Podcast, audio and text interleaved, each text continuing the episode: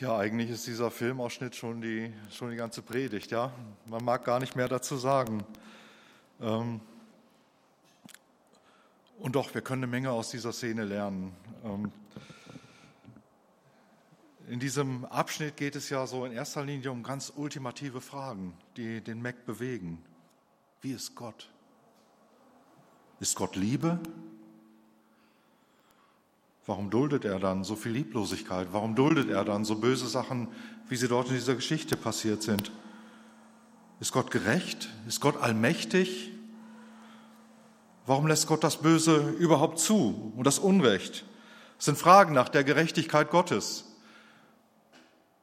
Und die Art und Weise, wie wir diese Fragen beantworten, lässt darauf schließen, wie wir Gott sehen, wie wir Gott beurteilen. Und daraus entwickeln wir auch die Meinung oder das Bild von dem, wie Gott uns sieht. Mit welchen Augen betrachtet Gott uns? Wenn Gott Liebe ist, warum ist dann die Welt so ein Schauplatz von so viel Unglück, von so viel Leid? Wenn Gott, der liebende Vater, die, die Menschen wirklich liebt, Warum handelt er dann nicht wie ein menschlicher Vater, der alles für seine Kinder tun würde, der seine Kinder versorgen würde, der versuchen würde, alles, was es so an Leid gibt, von den Kindern abzuwenden? Wenn Gott so ist, warum verhindert er nicht, dass Leid geschieht, dass Böses geschieht? Warum unterbindet er das denn nicht, wenn er allmächtig ist? Das sind alles berechtigte Fragen, Fragen, die sich auch Mackenzie in diesem Film stellt. Aber es sind keine Fragen, die eine leichte Antwort haben darauf leichtfertig etwas zu sagen, wäre sicher nicht fair. Ich habe bei der Vorbereitung dieser Predigt gemerkt, das sind so viele Gedanken, die, ähm, die, die einen da beschäftigen. Ähm, man kann über so viele Dinge predigen, das würde wahrscheinlich mehrere Gottesdienste füllen, wenn man auf alles eine Antwort geben würde und es wäre doch nicht erschöpfend. Eine vollständige und erschöpfende Antwort auf diese schwierigen Fragen, die gibt es nicht.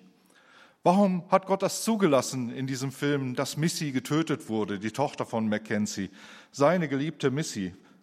Kümmert das Gott nicht? Interessiert sich Gott nicht dafür, dass sowas passiert?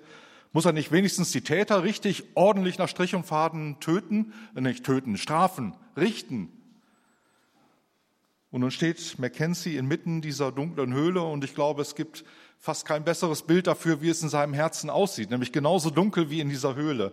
Da ist Finsternis, da ist die große Traurigkeit, heißt es in dem Roman, in dieser Geschichte. Da ist die große Traurigkeit, die erfüllt sein Denken. Depression, dunkle Gedanken, Schmerz, Hass, vielleicht der Wunsch nach Rache, vielleicht aber auch einfach nur der Wunsch zu verstehen. Warum ist das so? Warum ist passiert, was da passiert ist? Mackenzie ist betrübt und das lässt ihn keine Hoffnung finden. Und da begegnet ihm die Weisheit, die Sophia. Eigentlich in dieser Situation nichts Besseres, was ihm passieren könnte, dass er der Weisheit dort begegnet. Denn Weisheit braucht er. Und verstehst du, warum du hier bist? fragt die Weisheit ihn. Und Mac ist verwirrt und er weiß erstmal keine Antwort auf diese Frage. Vielleicht muss man an dieser Stelle noch einen Einschub machen, denn bevor er in die Höhle ging, hat Mackenzie noch eine Begegnung mit Jesus. Jesus ähm, sagt, ähm, möchte ihm klar machen, was es bedeutet, wahrhaftig geliebt zu werden. Und Mackenzie sagt da, ich glaube, das habe ich noch nie erlebt, wahrhaftig geliebt zu werden. Und dann sagt Jesus, komm, ich werde es dir zeigen und führt ihn zu dieser Höhle hin. Da steht dieser Szene voran. Und ich glaube, das ist ein ganz wichtiges Element. Soll Mackenzie in dieser Situation genau das lernen, was es heißt, geliebt zu werden?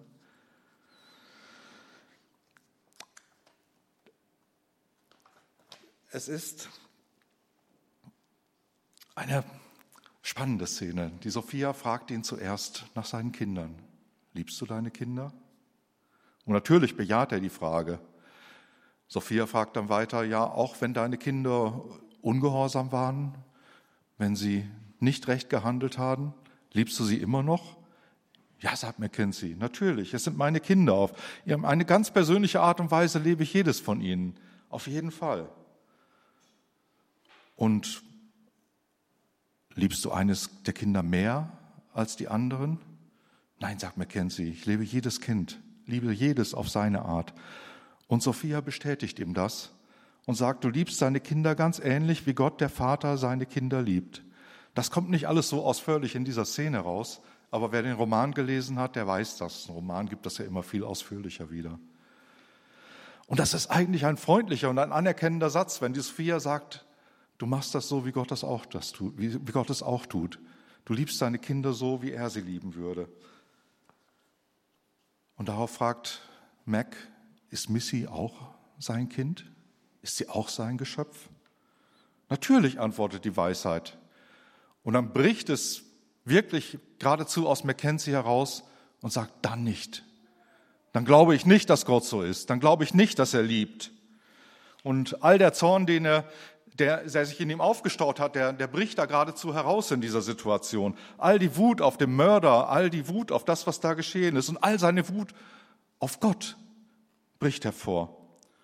Die Weisheit lässt sich jedenfalls in dieser Szene doch dadurch nicht erschüttern. Sie bleibt ruhig und sie lädt ihn ein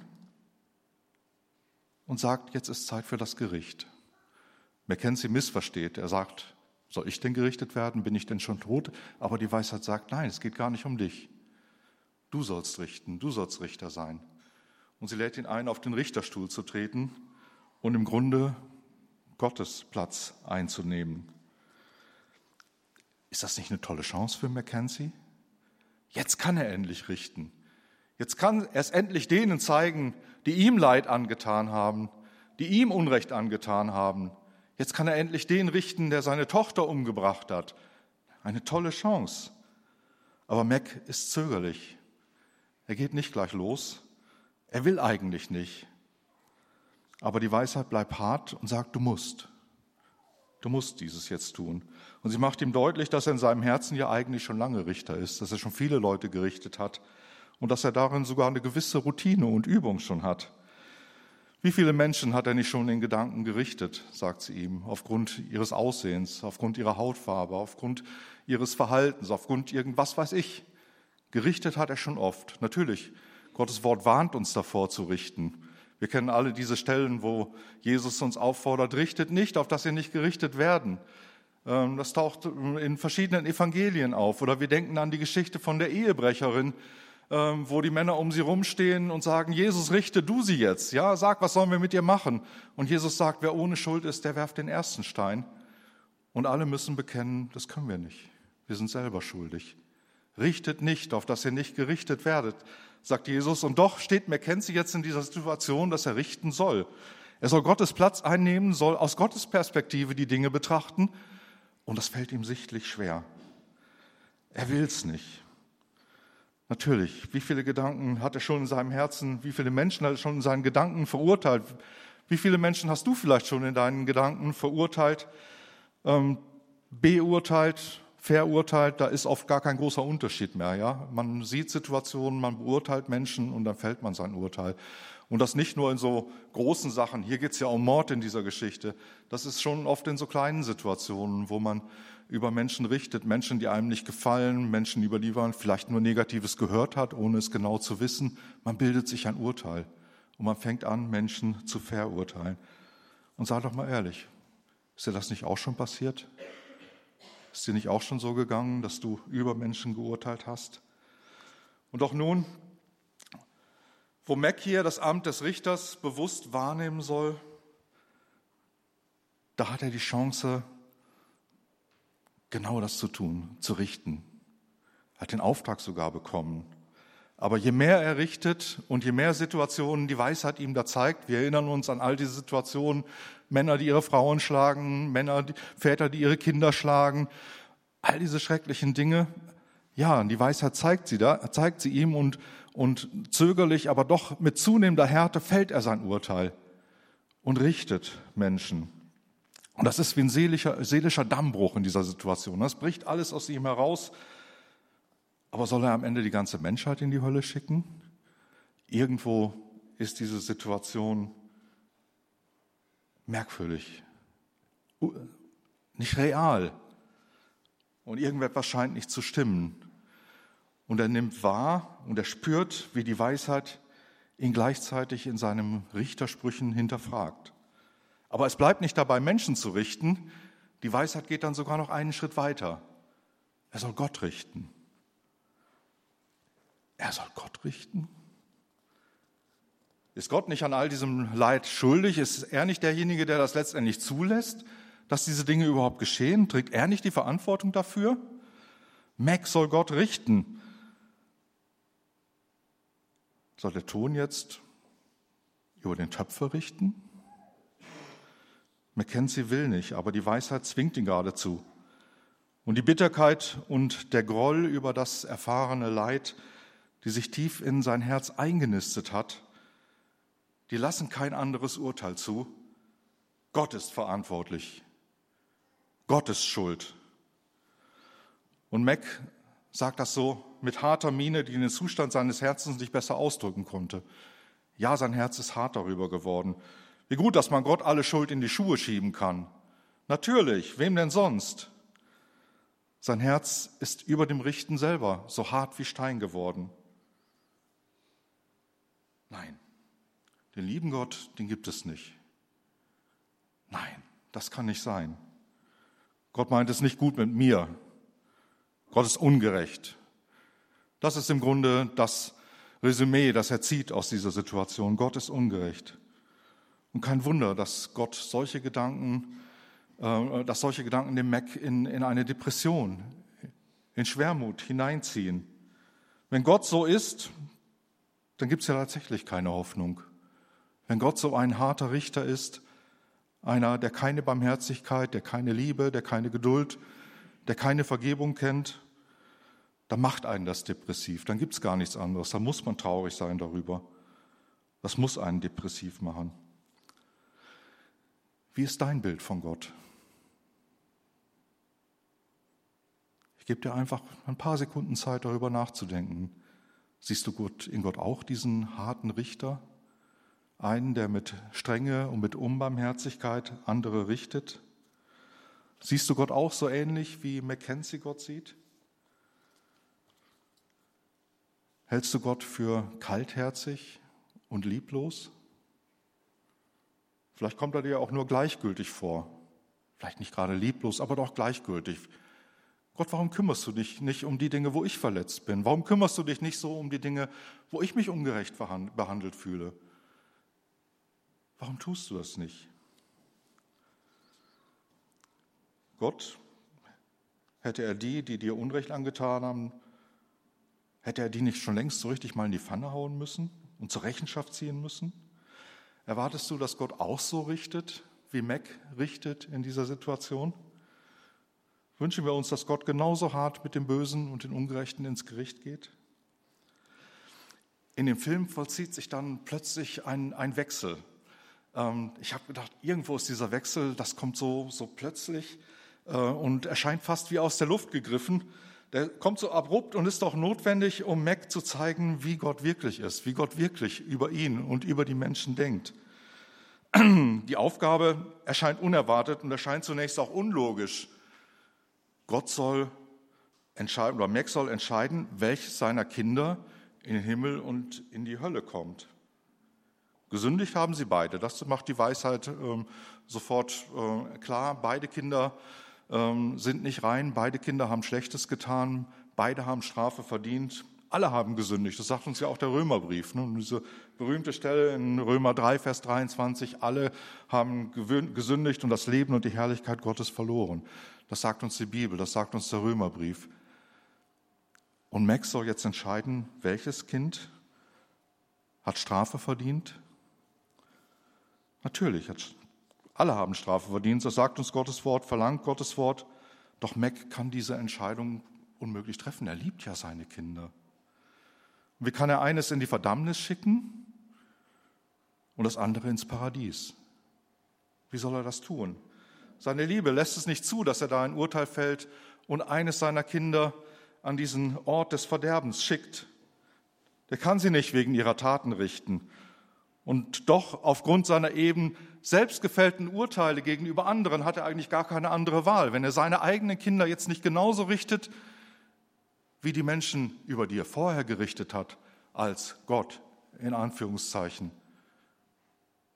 da würde doch was nicht stimmen, das würde doch nicht gehen. Aber welches Kind hat schlimmer gesündigt und welches weniger schlimm? Hat eines von ihnen Barmherzigkeit verdient und das andere vielleicht nicht? Wo zieht man da die Grenze? Gibt es leichte und gibt es schwere Sünden oder sind alle Sünden gleich? Wenn ich nach Gottes Wort urteile, sind alle Sünden gleich. Aber was tun in dieser Situation? Er kann nicht mehr. Das zerreißt ihn geradezu, dass er dann Urteil über seine Kinder treffen soll. Er will nicht, dass eines seiner Kinder in die Hölle geht. Und darum sagt er etwas, was wie ein Durchbruch ist in dieser Situation. Er sagt, ich kann nicht. Ich liebe meine Kinder. Ich kann sie nicht einfach so verloren gehen lassen, sondern ich gebe mich selbst. Nimm mich. Schick mich in die Hölle an ihrer Stelle. Nimm mich, aber lass meine Kinder in Ruhe. Endlich kann man da sagen, endlich ein Durchbruch in seinem Denken. Er hat eine Entscheidung getroffen aus Liebe. Und ohne es zu wissen, hat Mac in dieser Situation genauso reagiert und genauso gehandelt, wie Gott das getan hätte und wie es letztendlich in Jesus auch getan hat. Hier wird auf einmal ein Stück Heilswirken sichtbar und damit auch ein Stück von Gottes Wesen, so wie Gott ist, so wie Gott uns sieht. Gott hat all das Böse nicht geschaffen. Und Gott ist auch nicht selber böse, sondern das Böse kam in die Welt durch Adams Rebellion, damals im Paradies. Adams Ungehorsam, das bescherte ihm und seiner Frau letztendlich den Rausschmiss aus dem Paradies und mit ihm auch uns und allen, die nach Adam und Eva kamen. Und seitdem steht die ganze Welt unter der Tyrannei der Sünde, unter dem Fluch des Bösen, das sich eben in Tod, in Terror, in Ungerechtigkeit, in Kriminalität, in Lügen, in übler Nachrede und vielen anderen Schlimmen tagtäglich äußert. So kam das Böse in die Welt, im Großen und im Kleinen. Und Gott heißt all diese Dinge nicht gut. Ganz im Gegenteil, er verabscheudet all diese Dinge, aber er hat sie nicht selber geschaffen, aber er lässt sie zu. Trotzdem verhindert er ihm vieles nicht, was in dieser Welt am Bösen und am Leid geschieht, sondern wie gesagt, er verabschiedet, äh, er, er verabscheut einfach das, was sich dort manifestiert. Doch sind es oft die Menschen, die dann das Böse wählen. Menschen sind orientierungslos seit diesem Fall und viel zu oft treffen sie die falsche Wahl. Und sie folgen falschen Vorbildern, Sie folgen falschen Idealen, sie folgen falschen Meinungen und bringen damit viel Leid über sich und auch über andere in diese Welt hinein. Der Evangelist Johannes, der drückt das mit den Worten aus, die Menschen lieben die Finsternis mehr als das Licht. Die Menschen lieben die Finsternis mehr als das Licht. Und so verursacht Sündhaftigkeit des Menschen immer wieder neuen Schaden. Denn noch immer liegt dieser Fluch Adams auf uns und auf der ganzen Menschheit, die sich nicht wieder von ganz alleine ins Paradies zurückkatapultieren kann. Das geht nicht. Und um diesen Fluch zu durchbrechen, sandte Gott seinen eigenen Sohn. Und genau das, diese Handlung hat auch Mackenzie gegenüber seinen Kindern so gewählt. Sagt, nimm mich, ich gebe mich selbst. Johannes 3, Vers 16, wir alle kennen diesen Vers, denn so sehr hat Gott die Welt geliebt, auf dass alle, die an ihn glauben, nicht verloren gehen, sondern das ewige Leben haben, dass sie seine Kinder werden. Gott ist stellvertretend in die Bresche gesprungen. Jesus ist freiwillig in den Tod gegangen. Er hat sich freiwillig gegeben, um uns freizukaufen. So sandte Gott den Erlöser Jesus in die Welt für das ganze Menschengeschlecht. In Titusbrief heißt das so schön, Titusbrief 3, ähm, Vers 4 äh, und auch in Vers 7, Gott, unser Retter, zeigte uns seine Freundlichkeit und Liebe. Er rettete uns nicht wegen unserer guten Taten, sondern aufgrund unserer oder seiner Barmherzigkeit, nicht unserer. In seiner großen Güte sprach er uns los von unserer Schuld. In anderen Übersetzungen bei Luther 2017 heißt es, da erschien die Freundlichkeit und Menschenliebe Gottes. Gott hat sich der ganzen Menschheit zugewandt die Güte und die Menschenliebe unseres Rettergottes, heißt es dann in einer, in der Elberfelder Übersetzung. So hat sich Gott gezeigt, so hat sich Gott offenbart. Es ist Liebe. Das ist der andere Weg, den Mackenzie in unserem Filmausschnitt sucht. Und die Weisheit bestätigt, ihn, äh, bestätigt ihm, dass es ihn gibt. Er ist da. Dieser Weg der Liebe, der ist da. Aber er kann nur durch Vertrauen entdeckt und auch am Ende gegangen werden.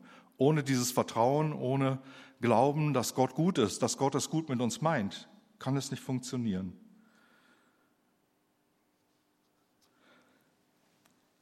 Mehrere Wesenszüge Gottes werden uns einfach deutlich in dieser Geschichte. Der erste ist eben die Liebe Gottes. James Grudem, der hat so eine Dogmatik geschrieben, wo viele christliche Themen angesprochen werden. Der schreibt in seinem Kommentar zum Thema Liebe, Gottes Liebe bedeutet, dass Gott ewiglich anderen etwas von sich selbst gibt. Es ist ein Teil seines Wesens, etwas von sich selbst zu geben, um anderen Segen oder Gutes zu bringen. So ist die Liebe Gottes beschrieben. Im ersten Johannesbrief lesen wir, dass Gott selber Liebe ist. Das ist der einzige Vers in der ganzen Bibel, wo das in dieser Klarheit und fast revolutionär gesagt wird. Gott ist Liebe. 1. Johannes 4, Vers 8. Und diese Liebe äußert sich eben daran, dass er seinen eigenen Sohn zu unserer Erlösung gab. Und ein Ausdruck seiner Liebe ist seine Barmherzigkeit. Gottes Barmherzigkeit beschreibt die Güte Gottes gegen solche, die in Elend, Not und Sorge sind. Gottes Barmherzigkeit beschreibt die Güte Gottes gegen solche, die in Elend, Not und Sorge sind. Wo können wir das in dieser Geschichte erkennen? Zeigt das Schicksal des getöteten Mädchens, zeugt es nicht vom Gegenteil? Wo war denn da die Barmherzigkeit Gottes, als das kleine Mädchen getötet wurde? Ja, tatsächlich bleibt dieser ganze Mord und alles drumherum bleibt etwas Schreckliches, etwas Grausames, noch etwas Unbegreifliches. Dass das Mädchen ins Himmelreich aufgenommen wurde, das zeigt uns dann auch später die Geschichte. Das tröstet uns vielleicht ein bisschen. Und trotzdem finden wir auf die Frage der Barmherzigkeit Gottes gerade in Ihrem Fall jetzt nicht sofort eine schnelle und eine leichte Lösung. Und das zu akzeptieren, das fällt uns sicher nicht leicht. Manchmal bleibt uns nur unser Leid und unseren Schmerz klagend anzunehmen und wie Hiob dann auch vor Gott zu bringen. Da können wir nur feststellen, ja, schreckliche Dinge passieren, Gott lässt sie zu, auch wenn sie uns sinnlos erscheinen mögen. Dann brauchen wir Trost, dann brauchen wir Beistand, um unser Vertrauen in Gott wieder zu stärken und nicht daran zu verzweifeln. Es gibt viele Psalmen, wo auch Menschen, David zum Beispiel, im Psalm 42, wo er Gott sein Leid klagt, auch über eine Situation, die er nicht versteht. Er klagt Gott sein Leid und man merkt dann so im Laufe des Psalms, wie sich seine Haltung, ähm, seine innere Haltung gegenüber Gott und gegenüber dem Leid dann auch langsam ändert und wo er Trost findet. Wie gut, wenn man in so einer Situation überhaupt Menschen hat, ähm, die einem Trost zusprechen können und durch sie kann man dann ein Stück weit Barmherzigkeit erfahren, ja. Und so geht es dann auch Mackenzie. Die Art und, Gott, Art und Weise, wie, wie Gott sich dann seine annimmt, durch den ganzen Film, durch verschiedene Etappen hindurch, zeigen etwas von der Barmherzigkeit Gottes. Und die führen ihn schließlich durch Trauer, durch Zorn, Trauer, äh, am Ende auch zur Annahme und in dem Ganzen erlebt er persönlich die Barmherzigkeit Gottes. Es gibt noch keine Antwort darauf, warum seine Tochter sterben musste. Ähm, und darauf eine leichtfertige Antwort zu geben, das wäre sicher nicht fair. Es bleiben Fragen, es bleiben Dinge offen. Das muss man bekennen. Aber man kennt sie selber, erfährt in dieser Situation von Gott in seinem Leid Barmherzigkeit und Trost. Barmherzigkeit zeigt sich unter anderem in der Gnade, die Gott gegenüber Menschen hat. Gott ist uns gegenüber gnädig. So sieht Gott uns. Gott sieht uns als Wesen, die Hilfe brauchen, die Barmherzigkeit nötig haben, die auch Gnade nötig haben. Es gab vor Jahren, vor über zehn Jahren, gab es einen ganz schrecklichen Mord in der Türkei. Ich weiß nicht, ob sich jemand von euch noch daran erinnert. Damals wurden drei Männer, ein Deutscher und zwei türkische Christen wurden in Antalya in ihrem Büro auf grausame Weise ermordet. Zurückblieben die Ehefrauen, die Kinder, die Familien der Getöteten. Und bemerkenswert war für mich besonders die Reaktion der Frau des Deutschen. Susanne Geske heißt sie, ihr Mann Tillmann Geske. Sie hat sich entschieden, nicht einfach davonzulaufen, nicht einfach wegzugehen. Sie hat gesagt, ich bleibe. Ich bleibe trotz dieses Leides, ich bleibe trotz dieser Anfeindungen, die ich dort erlebt habe, ich bleibe in der Türkei und ich vergebe den Mördern meines Mannes und ich will keine Rache. Boah, ich gedacht, was für ein Statement. In einer Kultur, in der Ehrenmorde zum Leben dazugehören, wo es dazugehört, Rache zu nehmen. Sie hat gesagt, ich verzichte. Ich verzichte und ich vergebe. Ihr Motiv, das war die Liebe zu Gott und zu den Menschen, denen sie als Christin in der Türkei auch dienen wollte. Und sogar die Liebe zu denen, die aus religiöser Verblendung die Gräueltat an ihrem Mann und auch an den anderen Männern begangen haben. Dieser Akt der Vergebung, das war auch gleichzeitig ein Akt der Barmherzigkeit und der Gnade gegenüber den Tätern. Und im selben Zug hat sie ihr eigenes Herz vor Gedanken der Rache und des Zorns in Schutz genommen und die Angelegenheit in Gottes Hände gelegt. Oft ist gerade so Situationen, wo wir nicht vergeben können. Ne? Das sind Situationen, wo wir uns selber Fesseln anlegen, die uns binden, die uns traurig machen, die uns depressiv machen. Dann zu vergeben, das ist wie ein Befreiungsschlag, dass man Dinge wirklich ablegt, sagt, ich möchte vergeben und ich möchte diese Fesseln des Unvergebens, der Unvergebenheit, ich möchte sie ablegen und es Gott anvertrauen, dass er eingreift. Oft ist Vergebung der Schlüssel zur Heilung von unseren Verletzungen. Und durch Vergebung sprechen wir denen, die uns wehgetan haben, letztendlich Gnade aus. So wie Gott es tun würde. Gnade Gottes. Die Gnade Gottes beschreibt die Güte Gottes gegen solche, die nur Strafe verdient haben. Das ist auch so ein Wort von, von Grudem. Ich wiederhole es nochmal. Gottes Gnade beschreibt die Güte Gottes gegen solche, die nur Strafe verdient haben. Strafe hat der Mörder des Mädchens in diesem Film bestimmt verdient. Der Mann, der Lissy umgebracht hat. Strafe haben auch die Mörder von Antalya verdient, bestimmt. Und Strafe haben auch all die anderen verdient, die Böses getan haben, die Unrecht getan haben, die schlimme Dinge getan haben. Und jeder ist für das, was er getan hat, auch selber verantwortlich für das, was er tut, vor Gott und vor Menschen. Auf der menschlichen Seite hat Gott die Gerichtsbarkeit gegeben. Dafür hat er sogar das Schwert, heißt es, das Schwert in die Hand gegeben, um zu richten, die, die Böses getan haben, ähm, damit sie hier auf Erden die Folgen ihrer, ihrer Tat auch, ähm, auch abbüßen können. Damit ist Buße vor Gott noch nicht getan. Das erfolgt einen zweiten Schritt.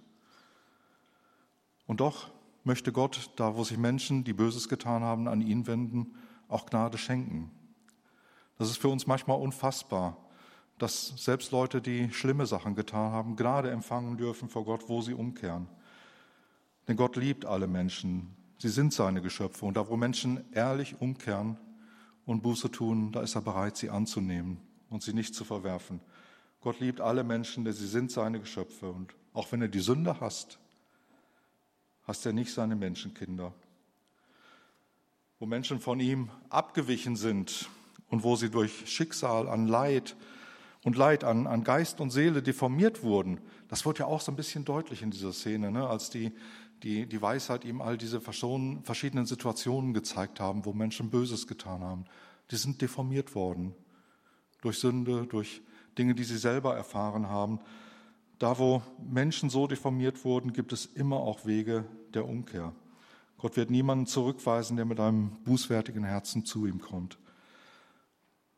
Das haben auch der Ehegattenmörder David oder der Christenverfolger Saulus erlebt. Menschen, die umkehren konnten, die Gottes Gnade erlebt haben, weil Gott gnädig ist, das ist sein Wesen.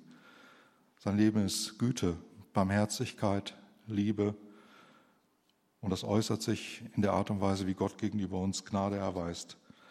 Das ist nicht an uns, die Übeltäter in die Hölle zu verdammen, sondern Gott wird sie richten.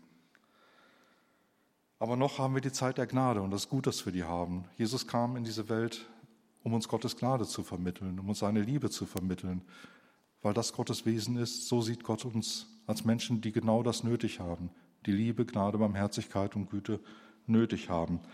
Sicher, es wird eines Tages äh, der Punkt kommen, wo Jesus zurückkehrt. Und da sagt uns die Bibel, da wird er als Richter zurückkehren. Aber noch sind wir und leben wir in dieser Zeit der Gnade.